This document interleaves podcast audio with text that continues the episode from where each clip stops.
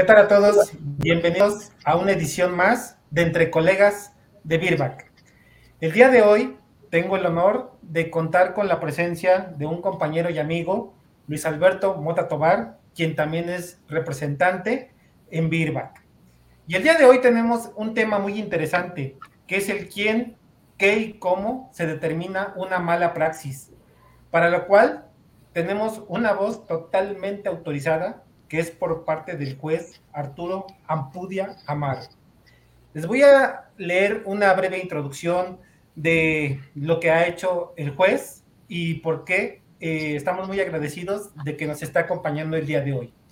Él, él, es licenciado en Derecho por la Universidad Autónoma del Estado de Morelos, realizó estudios de maestría en Derecho Civil por la Universidad Autónoma del Estado de Morelos, efectuó estudios de maestría en Derecho Penal en la Universidad Latina Campus Cuautla, ha tomado cursos y diplomados en la Universidad Autónoma del Estado de Morelos, Suprema Corte de Justicia de la Nación e Instituto Nacional de Ciencias Penales.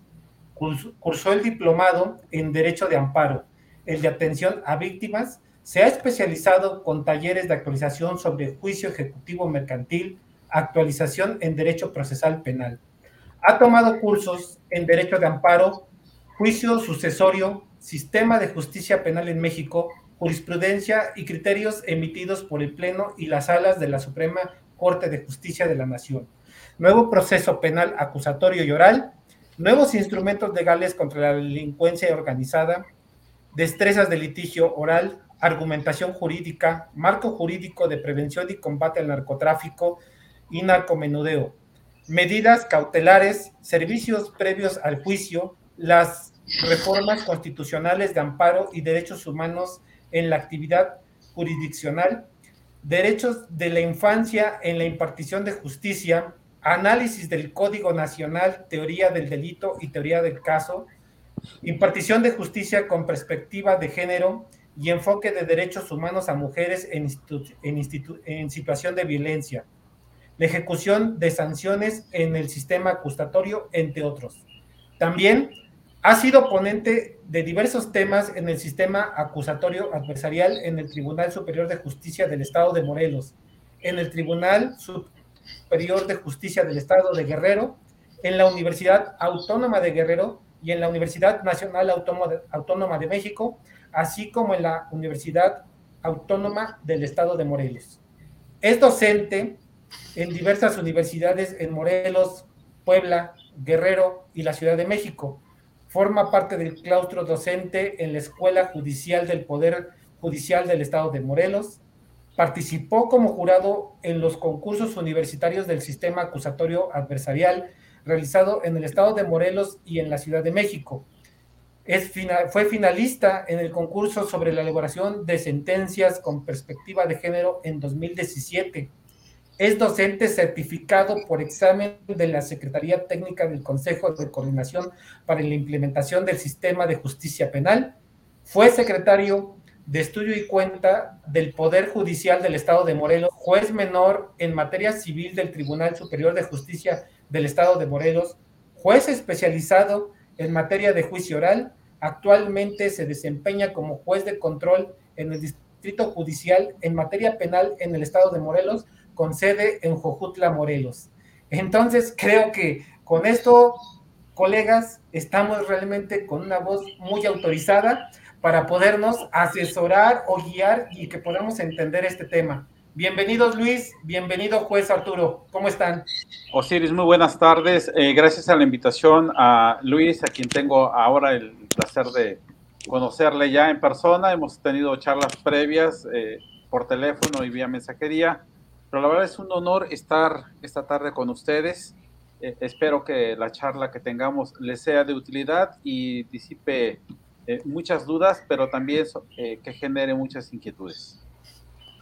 Muchas gracias, juez. Muchas gracias. Gracias, Osiris, por la invitación. Digo, esperando por fin una oportunidad para poder participar con ustedes entre colegas. Y, y, bueno, como bien lo mencionabas, ¿no? El, el juez Arturo creo que está muy calificado para platicar del tema que estamos a continuación por, por, hablar y, bueno, pues no le demos más preámbulo. Este juez, pues el foro es usted. Lo escuchamos. Gracias, muy amable. Osiris, Luis y al foro en general. eh, el quién, el qué y el cómo se determina la malpraxis. Eh, hoy mucho del foro podría preguntarse, ¿por qué el médico veterinario o tecnista debería estar escuchando a un juez de entrada, ¿no? a un licenciado en Derecho y que además sea juez?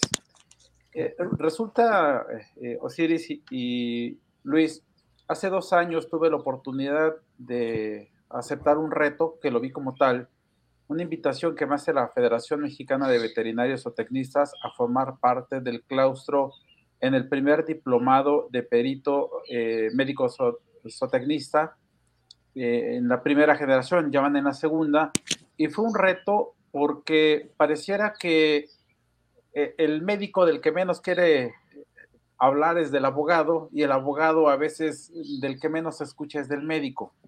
Pero esa, esa relación, ese binomio que se dio durante el tiempo que nosotros estuvimos elaborando este, este proyecto junto con el doctor Gustavo que me invita, nos dio a conocer realmente que nosotros como abogados necesitamos conocer mucho más la función que ustedes cumplen y ustedes entender que muchas de las acciones que realizan día a día, pues implica a veces el riesgo de incurrir en alguna conducta que involuntariamente los coloque en la presencia de un juez. Eh, he preparado un material, eh, pensaba proyectarlo, pero creo que será mucho mejor eh, dialogar para que lo vayamos entendiendo. Al público les hago referencia, se va a quedar a disposición de la empresa que organiza para que puedan en un momento dado acceder a él. Eh, el, enfoque más que clínico tiene que ser eh, desde el punto de vista legal, porque el, quién determina una malpraxis, cómo se determina eh, y al final de cuentas, cuál es el proceso que se lleva a cabo, Debe, debemos partir por el tema que llamó interés o fue de interés para los organizadores. ¿Quién lo hace? Tenemos que partir de que hay una persona especializada con conocimientos técnicos específicos que conoce de la materia y nos va a dar a nosotros como juzgadores información que es necesaria para poder emitir una resolución. Eh, me quiero referir al perito y en la función que el perito cumple, aquí nosotros tenemos que tener muchísima, pero mucha atención por las siguientes razones. Eh, de entrada, eh, un perito en la impartición de justicia la concebimos como una persona que tiene formación, capacitación, conocimientos y experiencia en un ámbito técnico y ese testimonio va a coadyuvar a la resolución de conflictos en el ámbito ya sea administrativo o judicial, lo que nos eh, botaría la necesaria pregunta. Para ser perito, ¿necesito algo en especial? Y la respuesta es no desde luego el foro me dirá eh, en, más de una ocasión, oiga señor juez, pero los tribunales eh, tienen listas de peritos. Eh, hemos escuchado que la función del perito no cualquiera lo hace. Y en esa parte tienen razón, no cualquiera lo hace, sino aquel que tenga conocimientos científicos específicos sobre alguna ciencia, arte, oficio o profesión. Por esa razón, cualquiera de nosotros, como médicos, como eh, ingenieros, como eh, arquitectos, como abogados, podríamos cumplir la función del perito. ¿Por qué? Esta función eh, básicamente se basa en proporcionar información derivado del análisis que de manera técnica, independiente, ético y además responsable se hace sobre hechos y pruebas objetivas y tiene como finalidad suministrar información que ayuda a esclarecer un hecho o bien a dictar una resolución. De suerte tal que el perito puede cumplir eh, varias funciones. El perito puede ser un consultor, es decir, aquel al que me acerco yo y le hago una pregunta porque quiero eh, disipar una duda. Entonces se convierte en un consultor. Y no solamente lo hacen las autoridades judiciales, las administrativas, eh, el propio ejecutivo. Cuando quiere la opinión de alguien, eh, recurre al experto. Eh, digo, un tema muy ad hoc, a moda, o que está de moda, recordarán quien ve las, eh, eh, la emisión mañanera de que la jefa de gobierno de la Ciudad de México, en relación a qué provocó la caída de una, de una sección del metro, acudió a expertos y estos expertos son peritos. Y no lo hizo para dirimir una controversia, sino para tener información. Es decir, en este caso la vertiente fue de consultores. El perito le da una opinión y si se dan cuenta no tuvo que ver con la resolución de un conflicto en el ámbito jurisdiccional o administrativo. El ejecutivo acude a ellos para llevar a cabo una consulta. Ejemplos como ellos lo hemos encontrado, por ejemplo, en el asunto de los 43 alumnos desaparecidos para establecer cuáles fueron las causas de muerte. El Ejecutivo se vale entonces de la opinión de alguien que tiene conocimientos específicos. Por eso podemos ser consultores. ¿Dónde podemos tener eh, eh, interacción? Pues en asuntos del orden civil, del orden penal e incluso de naturaleza administrativa. Ahora, eh, ¿el veterinario puede fungir como perito consultor? Claro, en asuntos administrativos, desde luego. Vamos a hablar ahora de lo que está en, marcha en el gremio de ustedes, que es la creación de la Comisión Nacional de Arbitraje Médico Veterinario.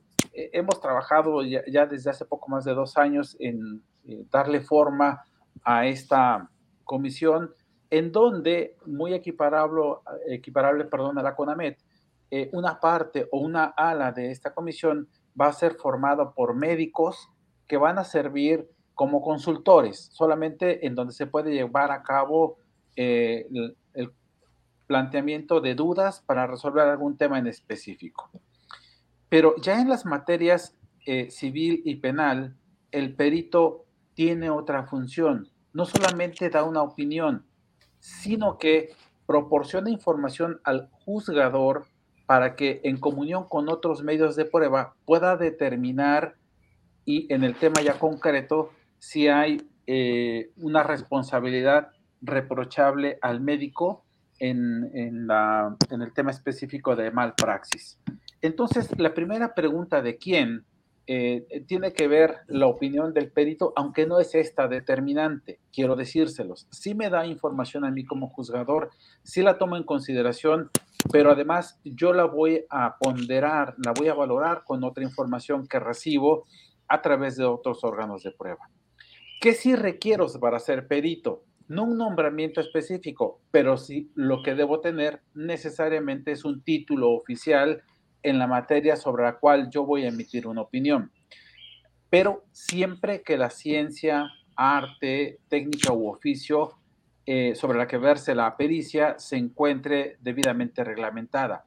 Y esto va a ser bien importante porque hasta hace todavía mm, unos 8 o 10 años, eh, en el sistema de justicia, eh, sobre todo en la Procuraduría y hoy Fiscalía, los peritos lo eran a través de la práctica, es decir, podíamos encontrar personas que ingresaban a la fiscalía siendo oficiales y después iban a algunas diligencias, iban a cursos, a diplomados y de pronto se veían ya eh, en la función de auxiliares del perito y llegaban a hacerlo, lo que nosotros llamábamos como los peritos prácticos. Y resultaba ser que no había, no había hasta hace todavía 10 años en el estado de Morelos y que puede ser un símil en toda la República, la carrera, por ejemplo, de licenciado en criminalística. Eso, e, e, eso implicó realmente retos en la impartición de justicia porque muchas de las actuaciones que la fiscalía realizaba se basaba en, en los que ellos denominaban un perito en criminalística, que lo podía hacer un licenciado en Derecho, lo podía ser un ingeniero, lo podía ser un arquitecto y bastaba el nombramiento que de ello le daba la fiscalía.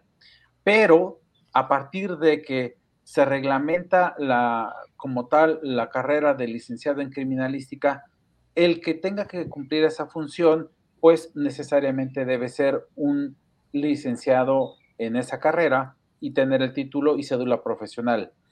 Eh, para solventar la, duda de si, lo requiere para ser eh, perito en materia de medicina veterinaria y zootecnista, la respuesta es sí. De las pocas que desde inicio la ley eh, reglamentaria estableció como aquellas que necesitaban título y cédula para su ejercicio. Entonces, mm, ¿cómo usted nos acaba de mencionar de quién? El perito es la persona que va a auxiliar en la resolución de un conflicto. Ahora, eh, partimos de lo que establece la, la, ley reglamentaria del ejercicio de las profesiones. Si hay una inconformidad por parte del cliente respecto de un servicio que se realiza, este se va a resolver mediante el juicio de peritos. Aquí ya tenemos la primera mención de ello, ya sea en el terreno judicial, ya en el privado, o si es que así lo convienen las partes. Ahora, ¿qué de manera general, qué de manera general analiza un perito para ir aterrizando al tema de, de malpraxis? Bueno, debe analizar si el profesionista procedió de manera correcta dentro de los principios científicos y técnica aplicable al caso y que sea generalmente aceptado dentro de la profesión eh, de, que, de la que va a emitir una opinión. Eh, debe analizar si el profesionista dispuso de instrumentos, materiales y recursos eh, que exige la actividad que yo estoy realizando y cuyo resultado me está siendo reprochado. además de ello, debo mm, analizar si en el curso del trabajo se tomaron todas las medidas eh, indicadas de acuerdo a su profesión para obtener un buen éxito en la tarea encomendada. Eh, debe analizarse si se dedicó, por ejemplo, el tiempo necesario para desempeñar correctamente el servicio convenido y cualquier otra eh, circunstancia peculiar que la carrera que ustedes desempeñen lo establezca. Ello de acuerdo a, la ley reglamentaria del artículo 5 constitucional en el artículo 30. Ahora, lo, importante, previo a establecer ya el cómo, ¿qué, debe, qué, principios deben actuar, eh, deben regir, perdón, la actuación de cualquier perito? Primero que nada, y esto va a ser un tema muy difícil eh, de, tratar o de entender, es la independencia e imparcialidad. ¿Qué quiere decir esto? Que quien asuma el rol de perito debe tener independencia, es decir, no estar sujeto a presión de nadie. Y esto nos lleva a la primera eh, eh, cuestionante. Si yo soy perito de alguien, el que me va a pagar, el resultado que emita debe necesariamente serle favorable? Éticamente la respuesta es no. Es decir, mi función cuando me contratan para emitir una opinión es ser objetivo, de suerte tal que aunque tú me pagaste, yo tengo que decirte cuál es el resultado de la encomienda que tú me has dado. Eh, y esto ha costado mucho trabajo, sobre todo en el ámbito civil, porque como vamos a ver durante esta charla, en ocasiones eh, cuando hay un conflicto entre las partes, cada uno de ellos ofrece a su perito y desde luego que es lógico esperar que cada uno de los peritos ofrecidos por cada una de las partes hable a favor de quien lo ha este, ofertado. Y esto no necesariamente es lo más ético, porque creemos o tenemos la idea de que el que me paga es el que debe verse favorecido con mi opinión. Y eso rompe un poco también con la imparcialidad. Es decir, el perito, al momento de asumir esa función, debe ser imparcial, no debe favorecer ninguna de las partes, sino solamente dar información que esclarezca un hecho. Debe ser objetivo.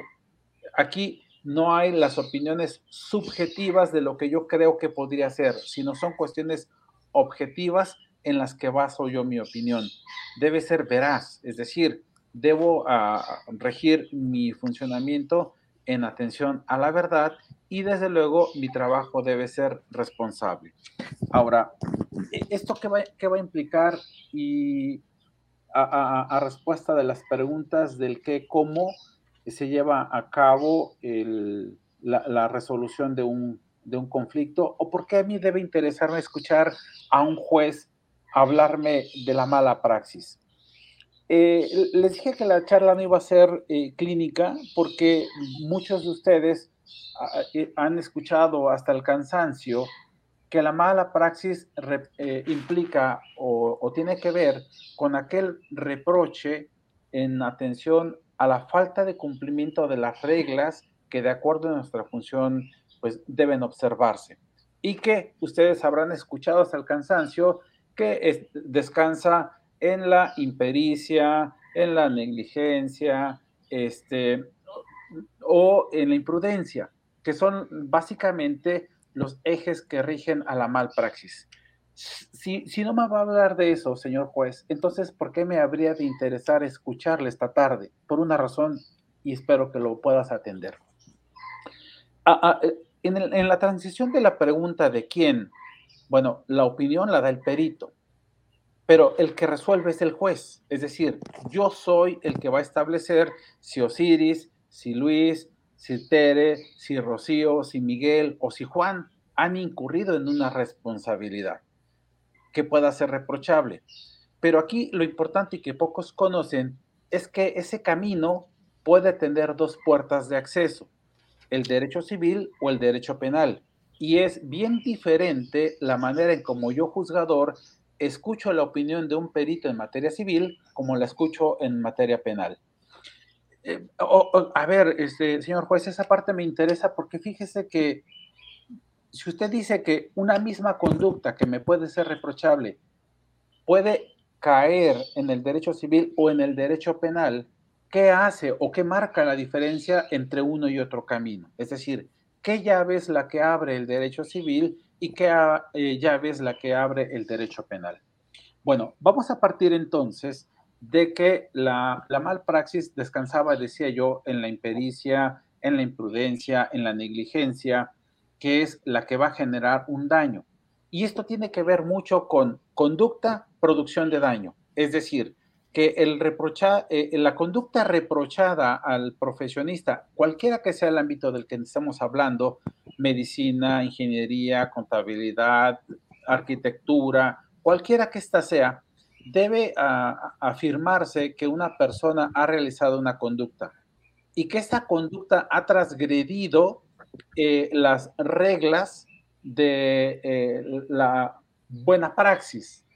Pero no solamente eso, sino que ha producido un daño. De suerte tal que si no se produce el daño, entonces puedo tener errores, puedo tener equivocaciones, pero no voy a verme involucrado más allá en lo que digan, híjole, eh, eh, el doctor se equivocó, ¿no? ¿Qué quemón? ¿Qué hizo? Pero no pasó más que eso. ¿En qué momento, en qué momento yo médico, básicamente médico, eh, me debo empezar a preocupar de verle a usted, señor juez, eh, en la silla del juzgador civil y cuándo la voy a ver en la silla del juzgador penal? Y puede eventualmente ser que yo lo vea en las dos sillas, es decir, que mi conducta implique que me demanden en la vía civil y que de pronto me vea yo inmerso en la vía del derecho penal, va a ser un, tanto cuanto complicado que así sea, pero no lo descarten. Y esto va a ser así sobre todo cuando yo tengo una empresa, me fue tan bien como médico veterinario que puse una clínica patentada y además tengo una tienda eh, dedicada a la atención o clínicas eh, dedicadas a la atención de, animales y resulta ser que empiezo a contratar personas, a médicos.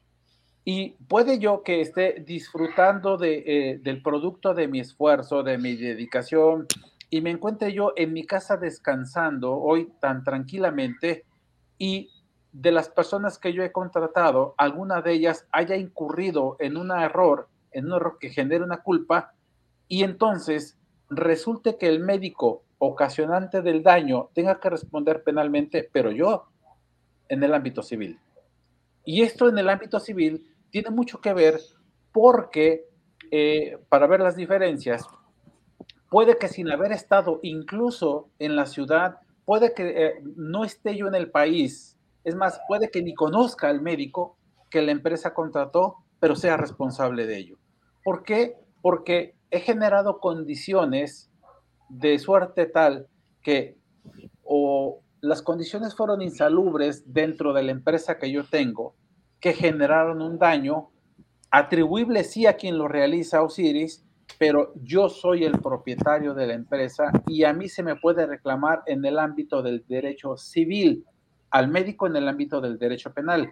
O incluso, o incluso, porque eso también tiene mucho que ver, les decía al principio, con el desconocimiento que nosotros como abogados tenemos de la función que ustedes cumplen y muchas de las veces el desconocimiento que el médico tiene en relación a lo que nosotros hacemos como abogados.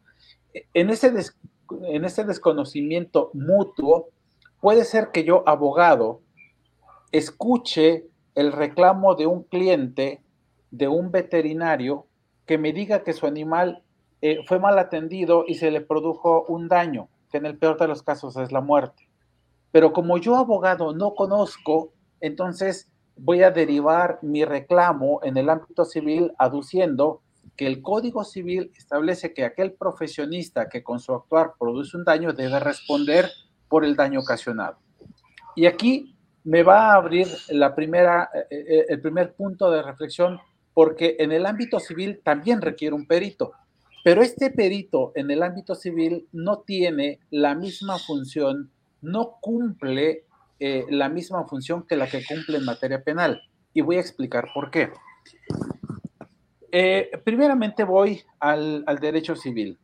Y si hay reglas, la legislación civil establece que todo aquel que se dedica a una profesión debe responder por el, daño ocasionado derivado de una violación, un deber de cuidado.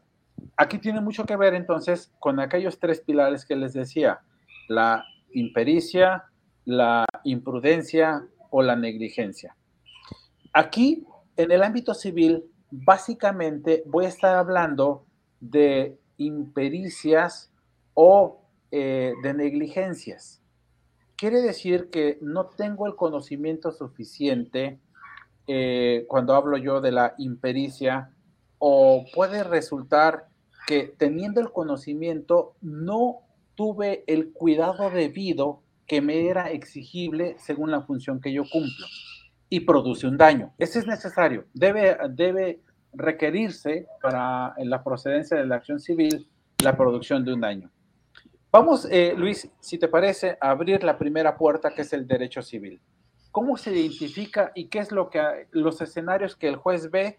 Veo Osiris en, un lado, veo a Luis Mota del otro lado, para que entiendan cómo funciona esto. Una persona, un usuario, acude a, a la clínica de la que yo, en la que yo atiendo, doy un servicio me voy a en este momento solamente a la función del médico veterinario. Y resulta ser que eh, considero que el médico le ha producido un daño a mi animal o un sufrimiento innecesario por un mal diagnóstico. Y eso lo sé porque mi animal no mejora y acudo, Luis, a donde otro veterinario y me dice, a ver, déjeme ver, ¿qué le hicieron a su animal? No, señor, eso es arcaico, eso ya no lo hacen, ni en la boticaria lo hacen, pues. Eh, el médico que es más ni es ni es veterinario. Entonces yo acudo a donde un abogado y él me dice, vamos a ver, ya tengo la opinión, la opinión del segundo veterinario que dice que el primero eh, inaplicó, eh, que no tuvo el debido cuidado en la atención de tu animal. Y entonces va a hacer una petición ante el juez de lo civil. Aquí les habla Arturo. El juez de lo civil recibe la petición el reclamo pues que hace el usuario. Yo la recibo y digo, ah, tengo una, le llamamos demanda. Cuando se hable de derecho civil, Osiris, vamos a hablar de demandas. Y entonces yo le digo, ah, una demanda no es otra cosa más que una pretensión. Es un pliego de peticiones que quiero me satisfaga la otra parte. ¿Qué hago, Osiris? Le digo a, a mi personal, vea donde el médico y notifícale que tiene una demanda en su contra y que tiene días para contestar, porque si no, se va a tener por cierto lo que le están reclamando. Y entonces, Osiris y Luis, tanto el actor como el demandado, tienen la oportunidad de ofrecer pruebas. Entre ellas, particularmente, vamos a hablar de la pericial en materia de medicina eh, veterinaria isotecnia. Y aquí vamos a partir, y les decía yo, la diferencia que tiene el, eh, eh, funcionamiento de un perito en materia civil a la que tiene en el ámbito penal. Eh, resulta ser ahora que tengo al perito, y es más, así se, así se publicita, perito en veterinaria y zootecnia. o pongo afuera de mi consultorio, soy además de, veterinario, un, cuento con un diplomado en medicina, en, perdón, este, como perito en, medicina veterinaria y zootecnia. Y Osiris eh, acude eh, porque el abogado le dice, necesitamos demostrar, doctor, que esto no es verdad. Vamos a, a, pedirle la opinión de un perito. Y es Luis aquí donde entra el perito. A diferencia, a diferencia del derecho penal, como lo vamos a ver más adelante, el derecho civil tiene reglas, que tiene que ser, vamos a eh, hacer primero el ofrecimiento. Tengo que ofrecer al perito. Él tiene, después de ofrecer, tiene que aceptar y protestar el cargo, es decir, llegar al, al tribunal y decirle, yo sí quiero ser el perito de Luis y protesto mi leal desempeño. Y entonces el juez le dice, tienes 10 días para este, entregarme tu dictamen de uno y otro. Cada uno lo entrega y lo entrega por escrito. Lo firman, Luis, y dicen, yo, Luis, y hacen su estudio de mi eh, leal saber y entender y de acuerdo a la ciencia, a la, a la experticia, analizado el, asunto, determino eh, del actor que el médico sí es responsable y el del demandado que el médico no incumplió. Vamos a tener dos opiniones. E, eso es, pero esperado. Y entonces el juez va a decir, tengo dos peritales, dos periciales, este que dice que no y este que dice que sí. Entonces voy a llamar a un tercero, a un tercero para que dilucide el tema, porque pues tengo dos opiniones y necesito una eh, eh, que, al final de cuentas pues me esclarezca. Así funciona el derecho civil. Y resulta ser que los convocamos a una junta de peritos. Y quiero decirles tristemente, Luis Osiris, que en un 90% de los casos, en materia civil, el juez ni siquiera ve a los peritos, no los ve. Es decir, ¿por qué? Porque en la audiencia solamente van y ratifican. Claro, los abogados les pueden preguntar, pero quien califica las preguntas que pueden hacérsele es el juez a través del secretario de acuerdos. Si alguno de ustedes ha ido a un juzgado civil a fungir como perito, se va a dar cuenta de que llega, hay eh, el abogado del demandante, el abogado del demandado, el secretario de acuerdos, ustedes ratifican su dictamen, les preguntan, eh, entra el secretario de la oficina del juez, sale con su pliego, dice sí, les preguntan y al final de cuentas el juez emite una resolución. Muchas de las ocasiones el juez ni siquiera los ve, no los conoce y él toma en consideración su resolución en función de la información que le dan. Claro, dice, tengo el perito del demandante que dice que sí hay responsabilidad, tengo el del demandado que dice que no lo es y el del tercero que dice que sí. Ah, entonces voy a condenar porque sí. O dice el tercero que no, entonces voy a absolver porque no. Basado en esta opinión, solamente. Y esto, esto realmente implica desde el ámbito del derecho penal algo que no van a ver y voy a explicar por qué. En el ámbito civil, entonces, eh, señor juez, eh, ¿debo entonces preocuparme? Eh, ¿Qué es lo que debo hacer si yo soy el demandado? Porque a mí me están reclamando, me están requiriendo, me están exigiendo.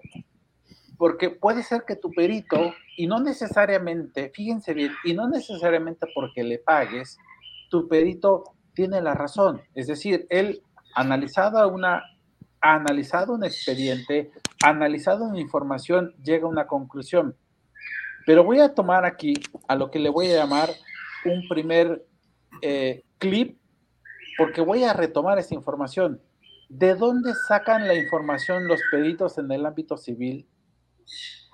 En el mejor de los casos, en el mejor de los casos, se basan en expedientes clínicos. Pero también durante este tiempo, doctor Osiris, doctor Luis, me he dado cuenta de que muchos de ustedes no forman expedientes clínicos. Y es ahí donde los pueden pegar y, bonito. Porque o, no lo guardo, no lo formo, o si lo guardo ya lo pierdo, porque fue solamente un cliente y de, aquí a que lo vuelva a tener. Entonces, muchos de ustedes no guardan esa información para documentar que lo que ustedes hicieron fue lo correcto. Eh, de suerte tal que aquí viene algo que muy pocos en el ámbito del derecho civil han destacado, porque el perito que dice que sí afirma haber analizado el expediente clínico que hizo el segundo que emitió la opinión y dice haber tenido a la vista eh, unos análisis o unos resultados, pero nunca hablan del animal o muy pocas veces hablan del animal o al haberlo referido, yo no tengo, Luis, la certeza de que ese animal que el perito dice haber analizado sea el mismo que yo traté.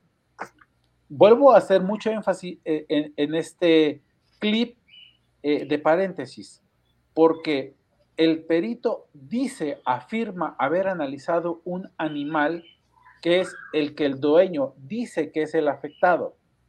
Pero yo como juez no tengo la certeza de que el animal revisado, el animal analizado, sea exactamente el mismo que Luis tuvo en la clínica. ¿Por qué? Porque en el derecho civil no, tienen ustedes lo que nosotros llamamos en el derecho penal la cadena de custodia, que no, es otra cosa más que un registro que tiene como propósito validar la identidad o nosotros le llamamos la mismidad de un objeto. Es decir, que aquel que tuvo en la clínica Luis Mota es el mismo que, que analizó Osiris Rivera. Yo debo tener la certeza de que esto es así. Y ahora voy a explicar. Si, si el asunto, en cambio, derivara en un reclamo del derecho penal, porque además eso sí ya debe empezarnos a preocupar como gremio, en la mayoría de las entidades ya están acogiendo una figura que se llama el maltrato animal o la crueldad animal. Y hay varias formas, según las legislaciones de la Ciudad de México eh, o de las entidades federativas. Todavía no llega a, una legislación federal, todavía no se incluye en el Código Penal Federal el maltrato animal como tal. Es de acuerdo a cada una de las legislaciones que va regulando el maltrato y la crueldad animal. Y aquí nos llevaría mucho a la pregunta de qué es, qué es un animal, cuál es la definición que debe darse, si es el ser sintiente, si es el sensible, porque vamos a ver que hay definiciones que, encontramos en los códigos penales o eh, inclusive en la ley de protección de los animales de la Ciudad de México y que a veces parece ser la misma, pero no lo es. Eh, a diferencia del derecho civil, aquí es algo bien importante, Luis eh, porque nosotros en el derecho penal vamos a tener, les decía, un punto de partida al que le llamamos el registro de cadena de custodia, que no es más que un sistema de registro de los indicios. Porque, Luis, teléfonos de la marca Samsung eh, A20 tenemos millardos en el país, millardos. Osiris, ¿Y cómo voy a establecer que este teléfono que tengo en mi mano es el mismo que yo afirmo que el robatero se llevó? Debe, hay formas para establecer la identidad del teléfono.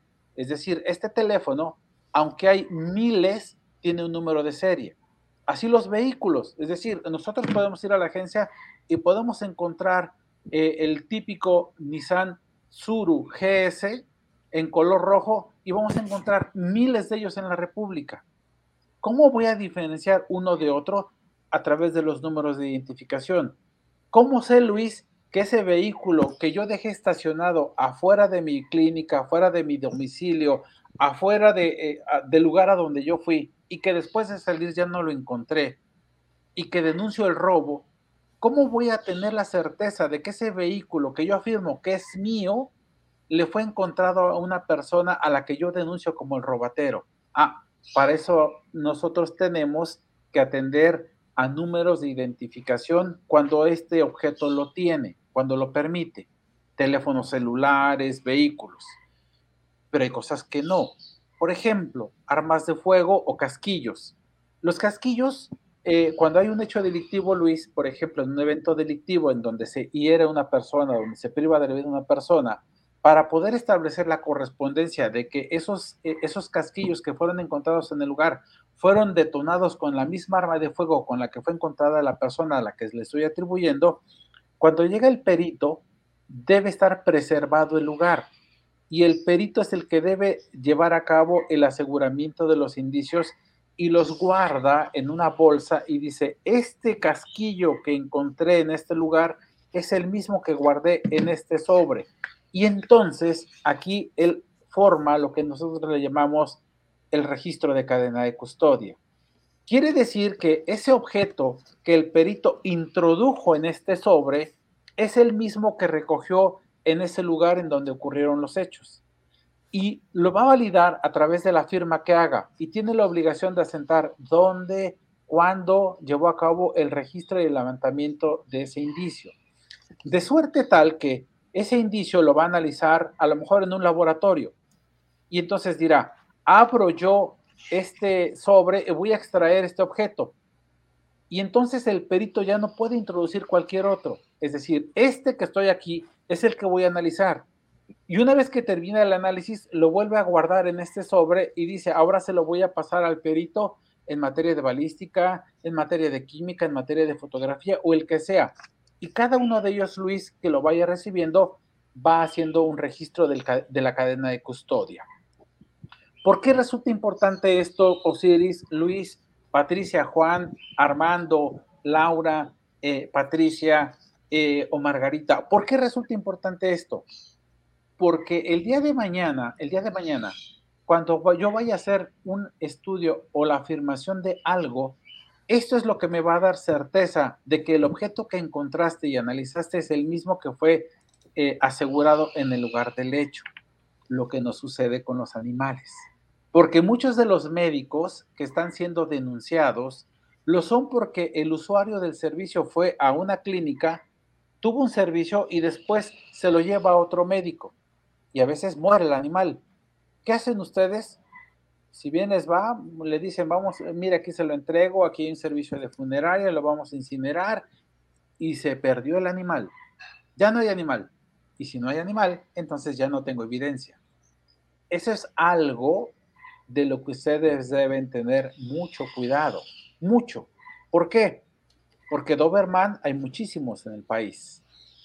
Porque Pitbull hay muchísimos en el país. Y entonces Osiris, yo como tengo la certeza de que ese animal que Luis analizó es el mismo que Osiris fue el que aplicó tal o cual medicamento. No lo hacen. Y esta circunstancia, a diferencia del derecho civil, implica que al momento de llevar a cabo la investigación de un hecho, el agente del Ministerio Público eh, lo, que realiza es toma declaraciones, sí, pero en la parte más sensible, en la parte más débil de esta investigación, es que cuando interactúa el perito, lo único que hace es recopilar a veces información, ni siquiera analiza al animal, va a los archivos. Y esa parte es el punto débil en este sistema para muchos de los peritos y sobre todo en esta materia. ¿Por qué? Porque resulta ser que aunque el perito diga, analicé un expediente, vi que el médico Osiris hizo esta, esta valoración, encontró estos hallazgos y puedo determinar que hay una afectación, pero no tengo al animal, no valora al animal. Y, alguien válidamente me podría decir, a, ver, eh, a ver, abogado, pero ¿No sucede lo mismo con la responsabilidad médica que le reprochan al médico de los humanos? Es decir, porque ellos también los denuncian por mal praxis. ¿Qué hace la diferencia entre el perito que revisa eh, el expediente clínico de un enfermo aquel que revisa el expediente clínico de un animal? Hay una razón bien válida, Osiris. Porque puede ser que la persona que ha sido atendida por el médico humano pierda la vida e incluso sea sepultado. Pero la identidad de la persona es diferente a la identidad del animal, porque hoy día hemos visto al animal todavía como una cosa. No es lo mismo, no es lo mismo que una persona pierda la vida que un animal la pierda. Porque si yo, Arturo Ampudia, voy a atención médica a una clínica, se forma forzosamente un expediente clínico, aunque sea la única vez que me atiendan en ese lugar. Y se registra todo lo que pasa, todo lo que hacen. Y al final de cuentas, si Arturo muere, el hospital tiene la obligación de dar aviso a la autoridad ministerial para determinar si la causa fue natural o hubo algo más que implicara la muerte de esta persona. Todo esto se registra y para poder dar sepultura al cuerpo de Arturo Ampudia, se requiere la autorización del oficial de registro civil que tiene que verificar esa información. Si se establece que no, no fue una muerte que pudiera derivar de un delito, entonces lo va a autorizar. Ustedes dicen, es una muerte natural. Ok, eh, bueno, era natural que se muriera. Después de todo lo que le pasó, era bien natural que lo hiciera. Pero puede ser que yo, yo familiar de la persona, del paciente, diga, a mí me parece que el doctor Matasanos eh, obró mal, eh, hubo algo que complicó o incluso me lo tuve que llevar de la clínica grave a otra donde finalmente murió. Y resulta ser que le encontraron estas evidencias y ustedes en los expedientes clínicos lo hacen. Ahora, ¿podría ser lo mismo con un animal? Sí. ¿Podría haber dejado unas tijeras? Sí. ¿Podría haber dejado yo eh, unos apósitos? Sí, claro, puede serlo. Pero entonces, eh, ¿qué diferencia hay, señor juez, en ese camino que eh, en donde, como usted acaba de destacar, no hay el registro, por ejemplo, de cadena de custodia? Bueno, las características que se describen en el expediente clínico de una persona no son las mismas que se describen en el expediente clínico, si bien nos va, que hace el médico, el médico veterinario. Por eso la primera eh, prevención que les hago a ustedes cuando hablamos de esos cursos es hagan sus expedientes clínicos, protéjanse, porque si no, el día de mañana pueden tener problemas. Hagan eh, las cartas de consentimiento informado. ¿Por qué? Porque le tengo que decir al paciente, aquí en este caso, el humano, él me da el consentimiento o lo recabo de quien puede tenerlo. El problema con ustedes es que a veces lleva el animal el niño, que es el dueño de la mascota, o al que se lo regalaron, o lo lleva cualquier otra persona, no necesariamente el dueño de la mascota. Y entonces, a veces no, no hago más que decirle, oiga, requiere esto, eh, me autoriza, sí, ah, bueno, entonces gracias. Pero no lo documento, lo que no sucede, lo que no sucede con la medicina legal. Ustedes a veces se confían mucho de esto, de mm, se requiere esto, me lo autoriza, sí. Y entonces cuando viene un problema, Osiris, el médico lo escucha decir, es que se lo dije, no te preocupes, me da gusto saber que se lo dijiste, muéstrame la hoja del consentimiento informado. Bueno, no, no, no la tengo, pero sí se lo dije. Y sí te creo, Luis, pero no lo documentaste. Y ese es un problema. Ese va a ser un problema que vas a enfrentar. Ahora, como perito, vamos ahora a la función del perito. Osiris, Luis, son los médicos eh, veterinarios que se han dedicado, que, han tenido interés por eh, el derecho y dicen, ahora me voy a dedicar a la pericia porque la plática del juez me llamó la atención y me voy a dedicar a ser perito. A diferencia del derecho civil, quito ahora el clip, a diferencia del derecho civil en donde haces tu dictamen por escrito y lo ratificas en el juzgado, aquí no haces esto. Si haces el dictamen, si lo haces por escrito y lo presentas ante el Ministerio Público o se lo entregas al defensor si, este, si es el caso. Pero no se llega al juez. Yo no, nunca lo tengo y ahora les hablo como juez penal. Yo nunca veo estas actuaciones. Yo no veo tu dictamen. Ah, caray, y entonces, ¿en qué momento, a respuesta de la pregunta de Osiris, entonces, cómo se determina la responsabilidad médico-legal? Porque estoy hablando con el que va a resolverlo, usted es el juez. ¿Cómo llega a esa decisión? ¿En base a qué? Bueno, eh, hay etapas y en el proceso penal vamos a tener una que nosotros denominamos etapas preliminares.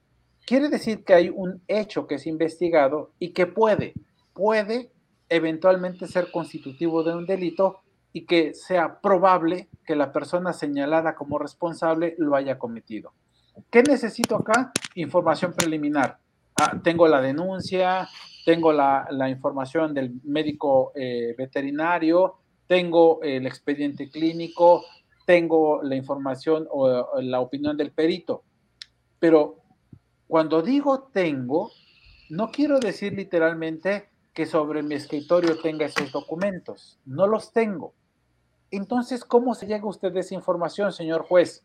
Ah, porque cuando el Ministerio Público me pide vincule yo a proceso a una persona, me dice qué es lo que tiene. Él es el que me lo dice.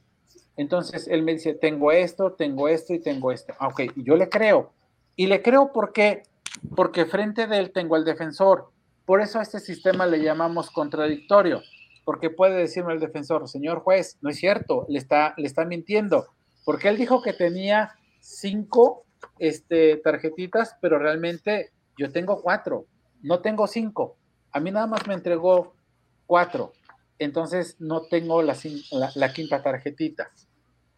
Esta información, Luis, yo la analizo en base a la información que me están dando en este momento las partes. Pero realmente, señor juez, eso no me parece muy atractivo. Es decir, hábleme de, de, de cuándo el médico va a enfrentar la responsabilidad y eso lo vemos en el juicio. Y aquí, a diferencia, a diferencia del proceso civil, aquí nosotros mandamos traer a todos los testigos y peritos.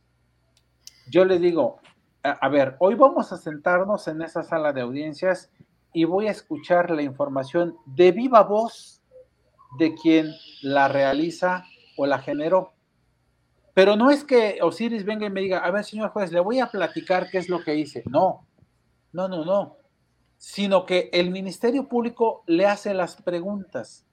Y muchas, muchas de las veces, Luis, la mala preparación de nosotros o el desconocimiento de nosotros como abogados no hace que las preguntas sean las correctas para obtener la información.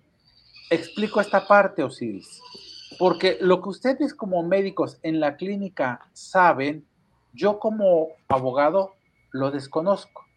Yo no sé qué significa término médico. Yo no sé a, mí me puede decir un, médico, ah, lo que pasa es que tiene unas hematomas y unos eritemas. Bueno, y, pongo cara de asentimiento, sí, pero yo no sé lo que sea un eritema o lo que sea un edema. Yo no lo sé. Pero si tú me dices, es un moretón, señor juez, es un raspón, es un golpe, lo entiendo.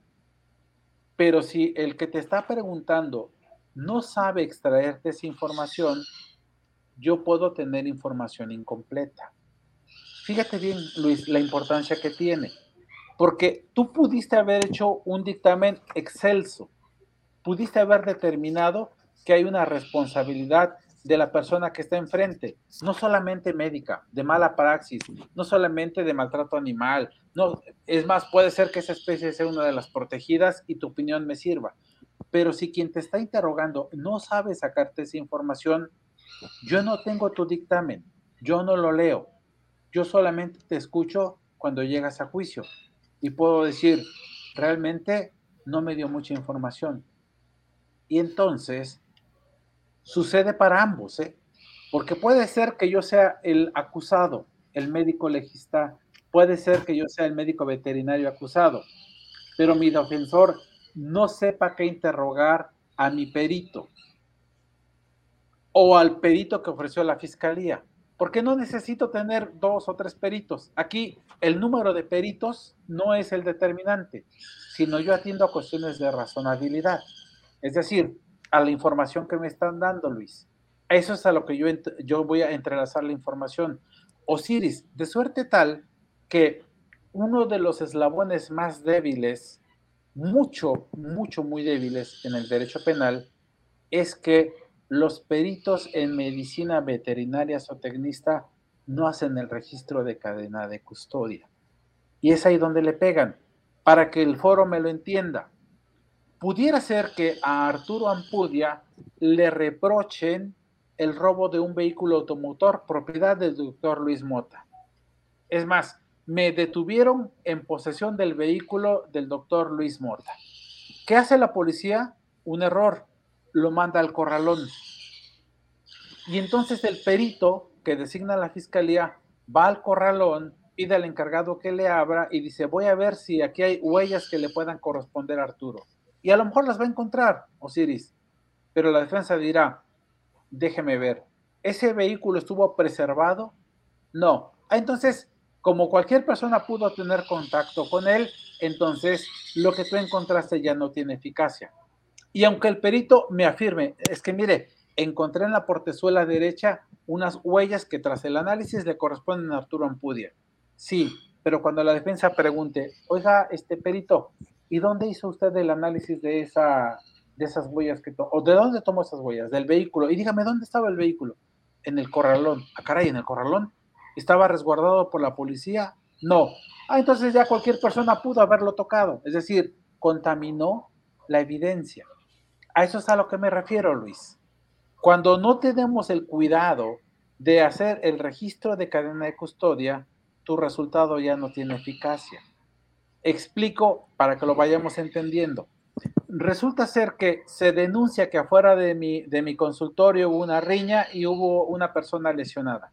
Ah, perfecto. La policía fue, hizo el aseguramiento y encuentra tres indicios balísticos. Fíjate, la policía llevó a cabo un cerco en ese lugar, no permitió que nadie llegara hasta que los peritos arribaran, Luis. Y entonces, una vez que el perito arriba, le dice el policía, te entrego la escena del crimen. Ah, perfecto. Entonces el perito dice, lo recibí de este policía en estas condiciones, llevé a cabo mi rastreo y encontré estos indicios y los enumera, los embala y hace la cadena de custodia. Pero fíjate, Osiris y Luis, que al día siguiente eh, la encargada de, limpieza de la oficina estaba riendo y dice, ah, caray, ¿qué hay acá? Hay una pistola. Ah, caray, oiga, doctor, aquí afuera de su consultorio hay una pistola, a ver, tráela. Y ya la trae, ah, caray, pues ayer hubo, una, un pleito. Háblale a la policía y es más, no, yo voy mejor y, guardo la pistola, es más, la guardo y voy a la policía y le digo, oiga, ¿qué cree? Ayer encontré una, una, pistola fuera de, mi consultorio que puede estar relacionada con el pleito que hubo eh, eh, afuera de mi veterinaria. Ok, esa arma ya no tiene ninguna eficacia. ¿Por qué? Porque no tengo la certeza de que efectivamente haya sido encontrada en donde se dice que lo fue. Luis, sucede lo mismo con los animales.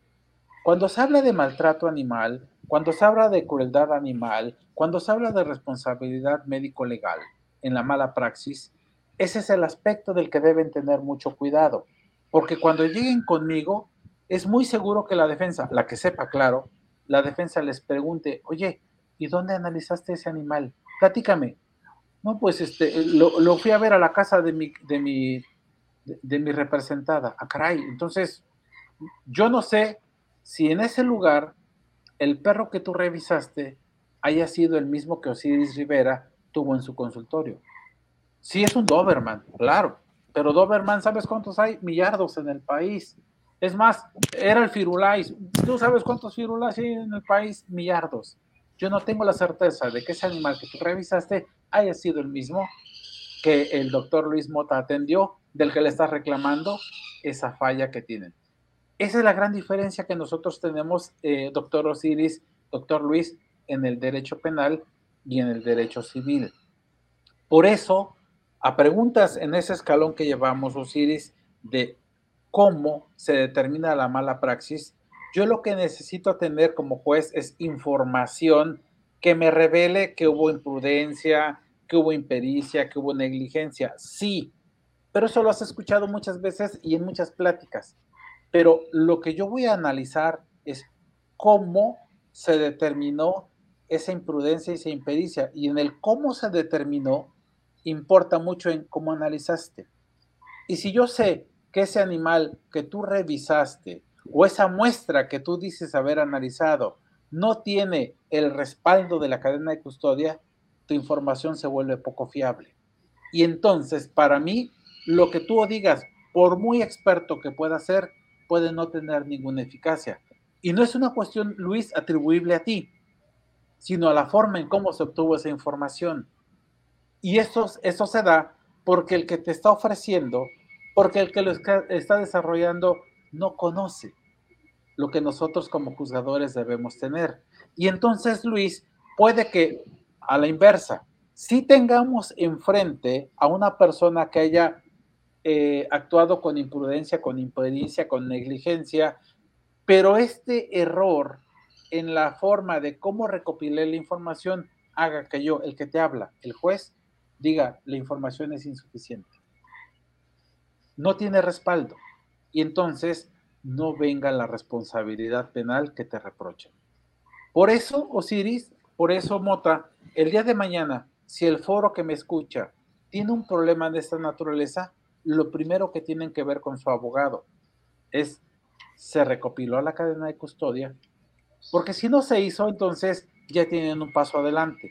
Y esto ha servido en muchas de las ocasiones que hemos tenido charlas con diversos foros aquí en Puebla, en Veracruz, en la Ciudad de México, es que los foros de veterinarios han empezado a cambiar la forma en cómo van a llevar a cabo los procesos de actuación. Ahora el médico sabe que por lo menos debo tener el consentimiento informado. Ahora saben que debo llevar un expediente. Ahora saben que lo debo conservar. Ahora saben que si voy a actuar como perito consultor, debo hacer un registro de cadena de custodia. ¿Para qué? Para que yo dé certeza al origen de la información que voy a ir a proporcionar a un juzgado, al juzgado penal. No son las mismas reglas que tenemos en el juzgado civil que las que tenemos en el juzgado penal, porque en el juzgado eh, penal no vas a ratificar tu dictamen, me vas a exponer a mí qué fue lo que hiciste. Y aquí el riesgo es que el que te pregunte no sepa. Yo no te voy a preguntar, yo solamente te voy a escuchar, Luis. Las preguntas las va a hacer a quien le interesa que el juez escuche esa información. Aquí no hay tercero en discordia. Osiris, puede haber un perito de la fiscalía, la defensa puede llevar un perito y pueden tener eh, información encontrada, uno y otro.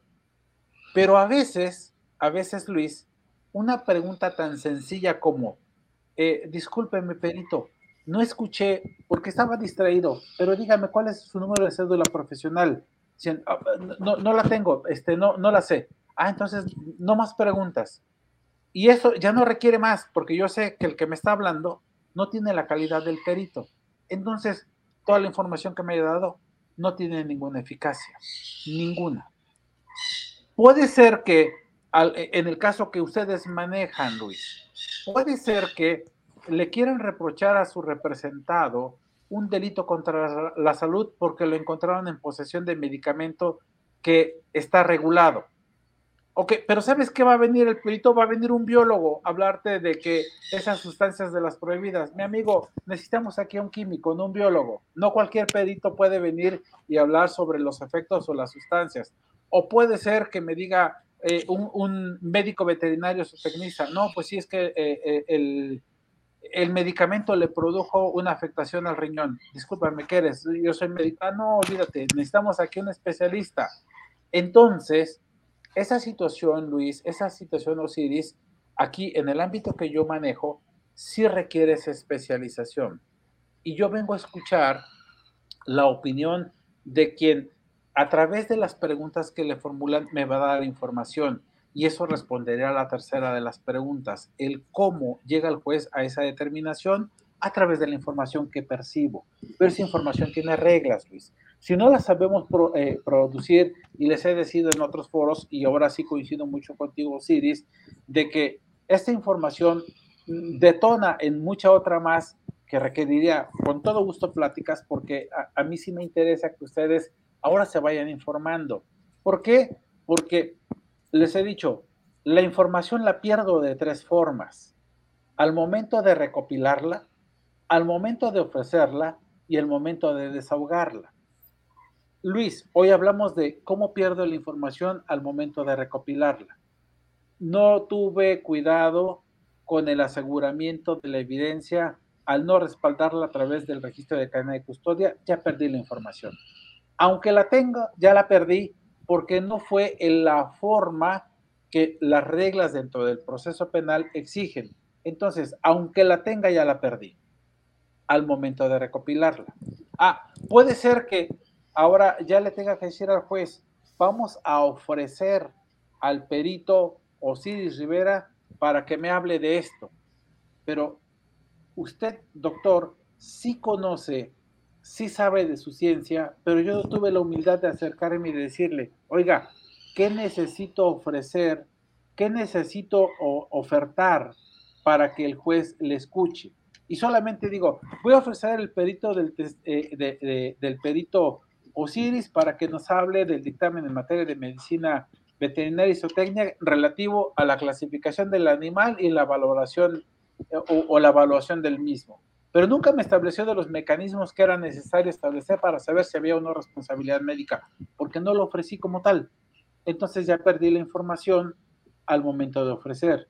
Y puede ser que Luis sea eh, el, el médico veterinario especialista, por ejemplo, en cuestiones hepáticas, y sea el único en México, sea una lumbrera, pues, escribe libros.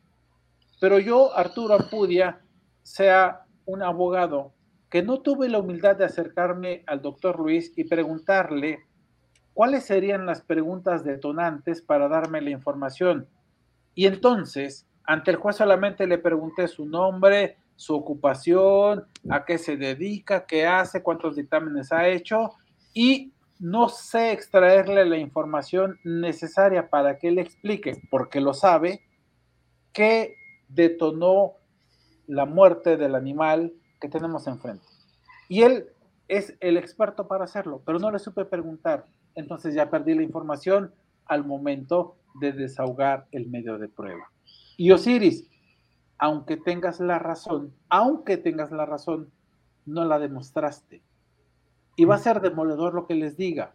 En materia penal, no gana el que tenga la razón, gana el que la demuestra. Y esa forma de demostrarla, doctor Luis, tiene mucho que ver con la función del perito. Porque puedo, puedo haber sido responsable de una negligencia, Osiris, pero el Ministerio Público no la demostró entonces voy a ser absuelto. Puede ser que no haya tenido culpa, Luis, pero mi abogado no supo demostrarla y entonces voy a ser sentenciado.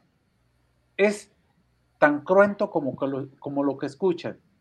La, un juicio lo pierde o lo gana no el que tenga la razón, sino el que demuestra tenerla. Y esa forma de demostrarlo en el sistema que yo manejo es a través de las pruebas. Y las pruebas no son, como en el, juicio civil, no son documentos. Aquí escucho a las personas y las personas vienen y me dan la información. Y entonces yo digo, hoy vino Juan, vino Pedro y vino Luis. Ah, Luis es el experto, pero vamos a ver la información que él me da con qué se relaciona. Y entonces puede que la, pregunta detonante, Luis, sea esa. Resulta ser que Luis revisó eh, al animal, perdón, eh, eh, en, el hospital universitario. Ahí fue donde llevó a cabo el levantamiento del cadáver del perro. Pero, ¿hizo registro de carne de custodia? No. Entonces yo no sé cuántos perros se murieron ese día en el hospital de la universidad. Entre ellos puede haber sido el que el doctor analizó. Y ya no tengo la certeza de que ese animal haya sido el mismo que atendió el médico denunciado. Entonces, aunque haya habido negligencia, Luis, ese error en la forma de recolección de la información implicó la absolución de una persona. O puede ser que no haya tenido la culpa, pero una inadecuada defensa implique que no hice las preguntas detonantes o no saqué la información que era necesario obtener de mi perito para poderlo realizar.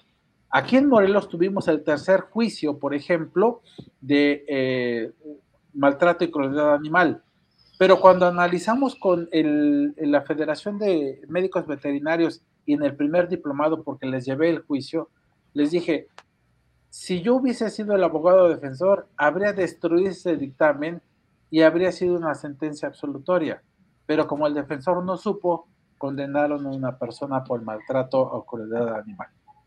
Fue el tercero que se dio a nivel nacional, ya llevamos ahora siete, pero fue el tercero que se da a nivel nacional y les dije, si el defensor hubiese hecho valer esto, la persona habría sido absuelta, pero fue condenada. Y lo mismo puede llegar a suceder, Osiris, en responsabilidad médica. ¿Qué me recomienda entonces, señor juez? lo primero que tienes que hacer es tener una eh, asesoría legal adecuada. Híjole, ¿y, ¿y cómo yo sé cuál es la adecuada? Es un riesgo, eso es una verdad. Pero si a las primeras de cambio en materia penal tu abogado no te habla del registro de cadena de custodia, entonces puede ser que empieces a desconfiar del que te está asesorando, porque no sabe. Y eso lo estás escuchando del juez que va a resolver del que resuelve, pues, eh, del que emite la sentencia, del juez penal, Arturo Ampudia. porque esos son los aspectos que nosotros verificamos cuando se llega a la instancia judicial. No es la misma óptica en el ámbito civil que en el ámbito penal. Les voy a dejar, Osiris, este material, dije, lo voy a, lo voy a querer este, proyectar, pero me parece que no, me parece que más bien eran a, través de esta charla enfocada, vean las diapositivas y si tienen dudas, Osiris, si les puedo dejar mi correo y decir, ah, miren, no hay ningún inconveniente. ¿Qué no hago, Luis? Por la función que cumplo, no te puedo orientar si hago eh, mis charlas, claro, defino en el, en el gremio, tengan cuidado con esto, con esto, porque eso es lo que yo analizo. Si eh, se organizan cursos por parte de la federación, por parte de colegios de veterinarios, sí, ahora tenemos una práctica eh, con un ramo de la, de la industria farmacéutica y, y aplaudo yo esa iniciativa, Osiris, porque le das a conocer, como lo veremos ya en una parte específica, y, te ofrezco llevar a cabo esa charla, porque a veces ustedes, ustedes como eh, médicos veterinarios manejan medicamento que es controlado. Y a veces se nos hace fácil adquirirlo, suministrarlo o prescribirlo cuando hay reglas para hacerlo. Y ha habido ocasiones en las que puedo yo ir a, la, este, a la industria farmacéutica y decir, dame tanta dotación y puede que sin saberlo lleve yo en mi boletín, en mi maletín, perdón, mucho más cantidad de la que la ley me permite. Y que si no tengo yo el registro necesario, no cuento yo con las recetas este, que, que me exige la Secretaría de Salud, entonces puede que yo me vea en la necesidad de ver de frente al juez Ampudia en un asunto de naturaleza penal y sería lamentable. Entonces, sí, eh, aplaudo mucho, Luis, esta iniciativa que ustedes tienen de empezar a difundir la cultura del derecho en el ámbito de mis funciones. Ay, y les, si les parece, les ofrezco en esta gama una charla que es precisamente la responsabilidad médico-legal del médico veterinario zootecnista, la, la, mala praxis, los delitos en particular en los que puede verse inmerso un médico veterinario.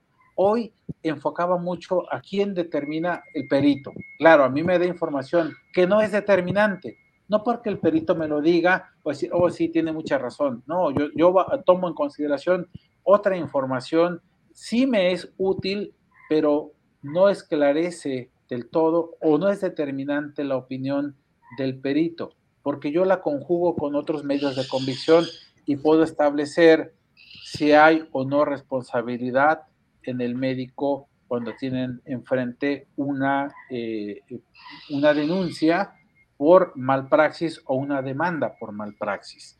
Entonces, quise enfocar en, esta, en este primer encuentro, doctor Luis, doctor Osiris, eh, la importancia que tiene el, perito, pero eh, el perito que actúa con ética, con responsabilidad, eh, alejado de la parcialidad. Tenemos que ser imparciales.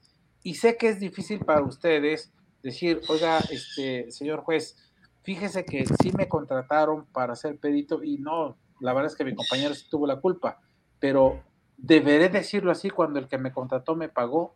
La respuesta ética es sí. La respuesta profesional es sí. Porque hay otro problema además. Porque si empiezas a falsearme a mí, entonces puedes ahora tú incurrir en el delito. Ya no solamente a aquel a que se lo atribuyeron, ahora puedes resultar tú inmiscuido en la comisión de un delito. Es delicado, pero eh, no, no, no imposible incursionar en ese tema. Y yo he creído que la materia penal todavía en el ámbito de las funciones que ustedes cumplen es muy rescatable porque les digo, la fiscalía tiene mucho ese problema, sobre todo en la materia que ustedes manejan.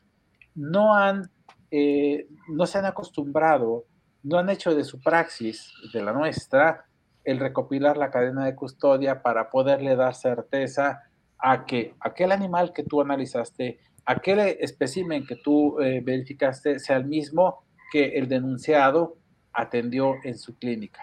Y por eso hay mucha tela de donde cortar en esta materia. Por eso me pareció importante, Luis, en este primer acercamiento que tenemos, el darte un panorama general que ya se puede ir particularizando en materia civil, en materia penal, eh, en responsabilidades en las que pueden incurrir en la práctica profesional, que no solamente son estas, ¿no? pueden verse involucrados en otros delitos por otras razones que no tienen que ver con la malpraxis. Hoy le enfocamos a esto, pero créanme que yo celebro mucho eh, que, que, la industria eh, ahora se, se, procure, se preocupe por darle esta información pues a sus clientes, ¿no? Porque diría una comunicadora, es información que cura y que a veces nos salva de muchos problemas en los que nos podemos ver inmersos.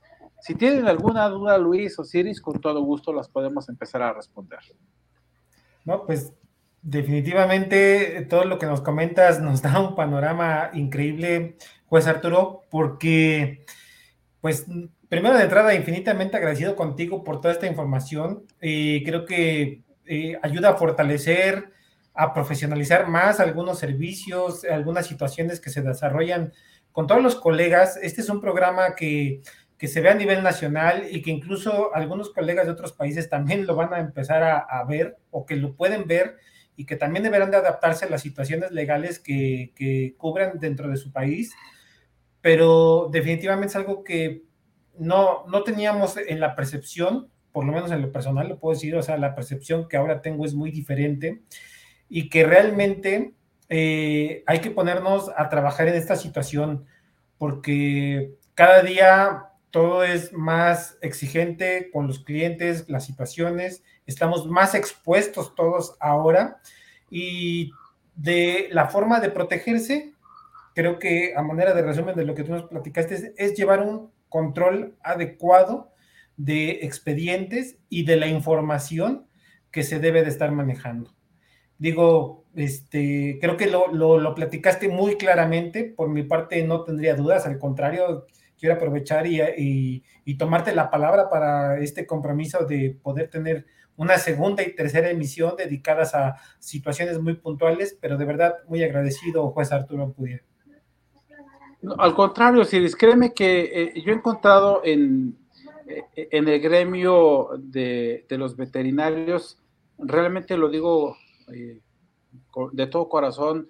Es un gremio muy noble. La verdad es que he tenido la oportunidad de conocer a excelentes profesionistas eh, de, toda la República. Eh, los he visto en diferentes ocasiones y pues, cursos a los que hemos coincidido. Y aplaudo mucho esa, esa preocupación que tienen ya un grupo de, de veterinarios para atender pues precisamente lo que puede implicarles en, en la praxis que ustedes realizan.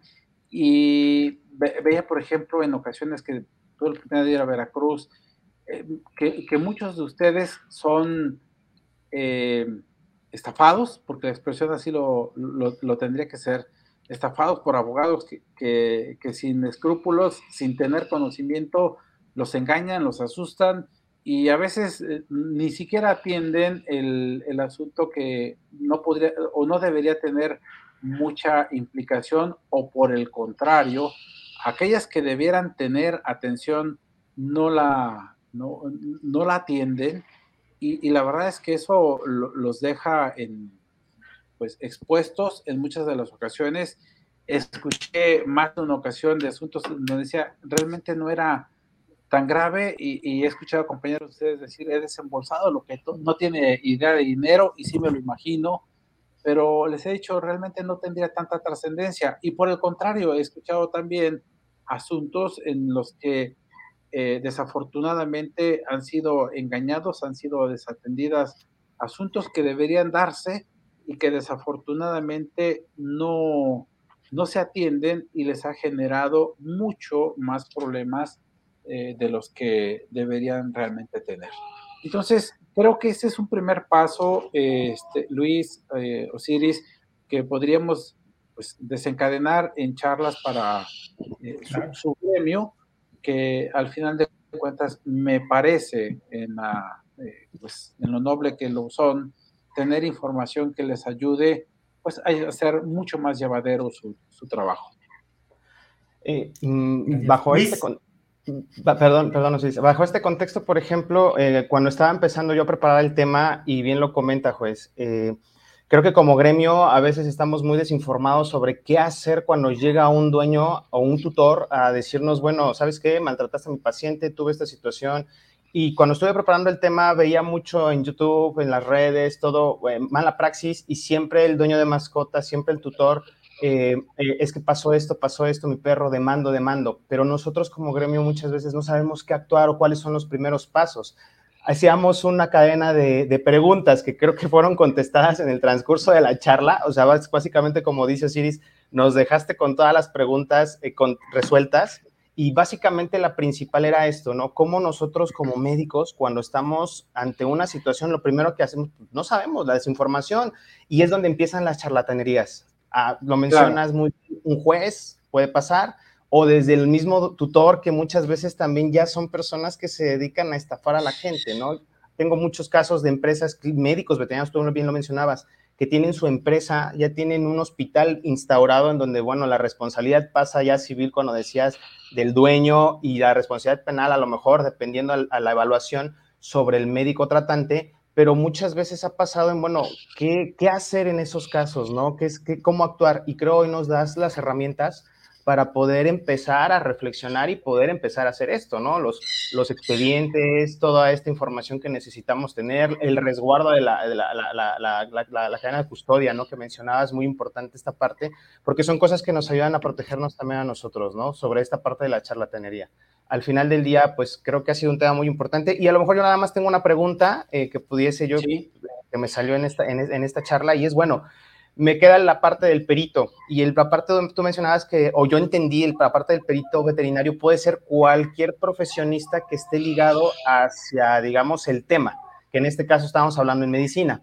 Y yo me quedo con el tema de, bueno, o con la duda más bien, eh, yo, Luis Mota, por ejemplo, si soy eh, especialista en, soy, tengo una especialidad en neurología o me, o, me, me enfoqué en esa parte, y el caso que me pide un colega o una persona una segunda opinión, eh, y, va enfocada a neurología, yo puedo fungir como un perito, o sea, así como médico veterinario, como perito dando una opinión, o si puedo yo en, un juicio dar esta, esta opinión y tenga un peso específico. Sí, fíjate, e, es, es importante que lo, que lo refiera, porque más de uno me va, me va, a decir, oiga, pero hay listas de peritos, yo he visto que hay listas de, de peritos en, la, eh, en las fiscalías o incluso en los propios tribunales. Y yo no estoy inscrito en ninguna. Fíjese que no, no me ha interesado, no, no he tenido esa, esa preocupación, pero ahora que, que has este, surgido esta plática, eh, me, me, llama la atención. ¿Qué puedo hacer yo, en este caso, señor juez, para poder eh, fungir como, como perito o requiero algún, algún nombramiento en específico, les decía la respuesta es no. E, entonces, vamos al supuesto que usted acaba de referirme. Eh, el asunto requiere una opinión eh, dentro de la propia medicina de un, de un neurólogo. Y resulta ser que la fiscalía ofreció la pericial de medicina legal y quien lo va a hacer es un médico general un médico, porque normalmente sucede así, es un médico general que tomó eh, estudios diplomados o especializaciones, pero no tiene, quito especializaciones, tomó cursos como médico eh, legista. No es, o es más, tiene la especialidad de médico legista, pero no es neurólogo. Y aún así hacen opiniones y llegan a, resultados. Pero usted, Luis Mota, el neurólogo, analiza ese dictamen y va a decir, este tipo está perdido, o sea, no sabe ni siquiera de lo que está hablando. Y yo soy el interesado y he contactado a Luis Mota y le digo, oiga Luis, yo requiero que usted eh, analice esta información y me diga si realmente eh, he incurrido en una responsabilidad, porque mire, aquí tengo la opinión del médico legista, del de la fiscalía. Usted me dice, sí, déjeme verlo, déjeme analizar. Y a las primeras de cambio, usted, Luis Mota, dice, este tipo es un farsante, ¿no? O sea, ni siquiera sabe de lo que está hablando. Y me dice, con todo gusto, yo acepto llevar a cabo la representación de su asunto. Y resulta ser, Luis, que el asunto llega al conocimiento del juez. Yo soy el juez. Y llegamos a juicio. Y la fiscalía pasa a, su testigo estrella, que es el médico legista. Y dice, yo soy médico, soy médico cirujano, soy es más, tengo la especialidad como médico legista. Y resulta que al analizar el expediente clínico o al haber analizado a la persona de manera directa, he llegado a, tales conclusiones de que el, el, denunciado, el imputado o el acusado es responsable o porque fue omiso en estas circunstancias. Ah, ok. Y entonces la defensa puede decir, ok, me dijo que es médico, ¿verdad? Sí. Médico cirujano, sí. La cédula de médico cirujano es tal, sí. Oiga, ¿y la del médico especialista? Ah, bueno, tengo un diplomado como médico este, legista y fíjese que fui acá, fui al INACIPE, fui a, a, la UNAM, tengo 40, fíjese, tengo 40 eh, diplomas, pero ninguna especialidad. No, no, no, ninguna, no. Ok. Entonces, yo acusado, al momento de ofrecer a mis testigos, ofrezco al doctor Luis Mota. Y Luis me va a decir, mire, yo soy eh, médico, además tengo la especialidad en cirugía y además la subespecialidad en esto. Y mis números de cédula profesionales son del médico esta, de la especialidad esta y de la subespecialidad esta. Y resulta ser que al analizar, primeramente, el dictamen del médico legista, yo encontré esto. El médico no tomó en consideración esos factores que son determinantes y yo pongo mucha atención. Digo, caray, tengo la opinión del médico cirujano y tengo la del neurólogo no necesito un tercer eh, dictamen porque yo digo, aun cuando de todas las pruebas que la fiscalía me presente me diga que el, denunciado es responsable, porque el médico legista lo dice, pero tengo el médico que es especialista, Luis Mota. Ah, pero oiga, le va a preguntar a la fiscalía, ¿usted es perito? Yo soy médico especialista. No eh, es más, no, no requiere, ¿tiene algún documento que lo que dice como perito? Soy médico cirujano. El perito lo es aquel profesional que tiene conocimientos específicos que son necesarios para un arte de ciencia. O sea, por eso les, les dije o inicié esta charla. Para ser perito necesito algo, un nombramiento, la respuesta es no. Pero claro, para hacerlo, para tener la, decía al inicio Osiris, la autoridad profesional para hablar del tema y nosotros le llamamos experticia, es qué es usted, qué estudió, pero además, qué otros estudios tiene en relación a ello. Ah, ¿sabe qué? Soy, además de eh, médico cirujano, soy especialista con esta subespecialidad. De suerte tal que la opinión que usted me dé va a tener mucho mayor peso que la que me dé el médico cirujano general. En eh, así es como funciona, Luis. Entonces, no requiero eh, que venga otro, un tercer perito y me diga, no, es que ni Luis ni Osiris, la, la, la verdad la, la, tengo yo, ¿no, Juan? No, no, no, aquí no funciona así. Aquí no porque llega el tercero, eh, voy a hacerle caso al que diga el tercero. ¿Qué caso tiene entonces este, escuchar la opinión de los expertos? No. Entonces diría, cada quien manda una y al final siempre la, la, respuesta la va el tercero. No, no, no, no. no. Aquí nosotros analizamos esta información han creído, Luis y, Osiris, que la experticia se da en función del número de actuaciones que han tenido. Y yo he escuchado a médicos legistas que me dicen, uy, yo emito como, como 40 dictámenes por turno. Yo digo, pues debe ser como los del doctor Simi, ¿no? Porque si atiendes finalmente a, 40 pacientes en un turno de 8 horas, ¿qué haces realmente? O sea, se confunden. No por el número de dictámenes que emita, quiere decir que tengas más experiencia. Pero si una psicóloga me dice, yo emito como 8 a 12 dictámenes mensuales, yo voy a decir, la doctora los atiende, es decir, tiene mucho mayor cuidado en lo que está realizando. Entonces, ese, ese concepto también ha sido, eh, ha sido confundido, Osiris y Luis, porque no, el número de dictámenes que emitas te va a dar mayor respaldo, pero sí la experiencia que tú tengas, Luis. Tú me vas a decir, no, y además he tenido a mi cargo eh, la, este, la especialidad de neurocirugía en la universidad. He sido presidente del colegio de eh, cirujanos y además neurocirujanos. Yo digo, el tipo que tengo enfrente sabe. Entonces lo voy a escuchar con atención. Pero si viene el otro y me dice, bueno, es que terminé la, la facultad de medicina, que es más respetable, y me aventé 40 diplomados, cursos, talleres, pero ninguna especialidad, entonces no me crea mucha convicción lo que tú me digas. Muy bien. Así es. ¿Alguna otra duda que tengamos? Pues de mi lado no.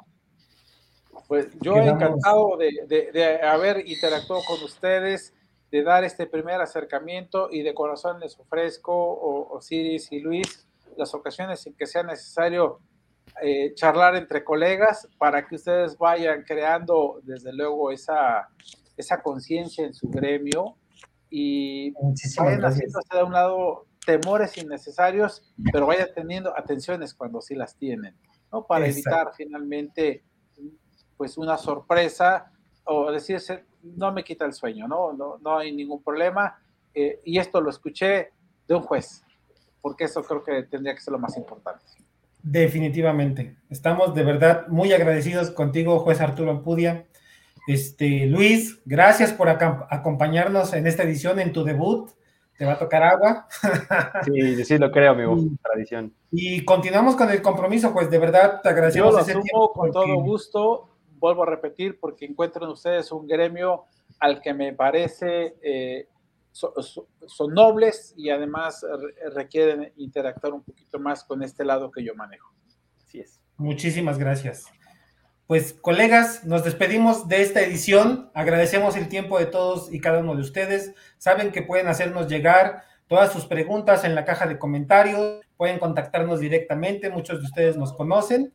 Y bueno, nos despedimos el día de hoy. El doctor Luis Mota, el juez Arturo Ampudia, su amigo Siri Rivera. Que estén muy bien. Gracias, Gracias colegas.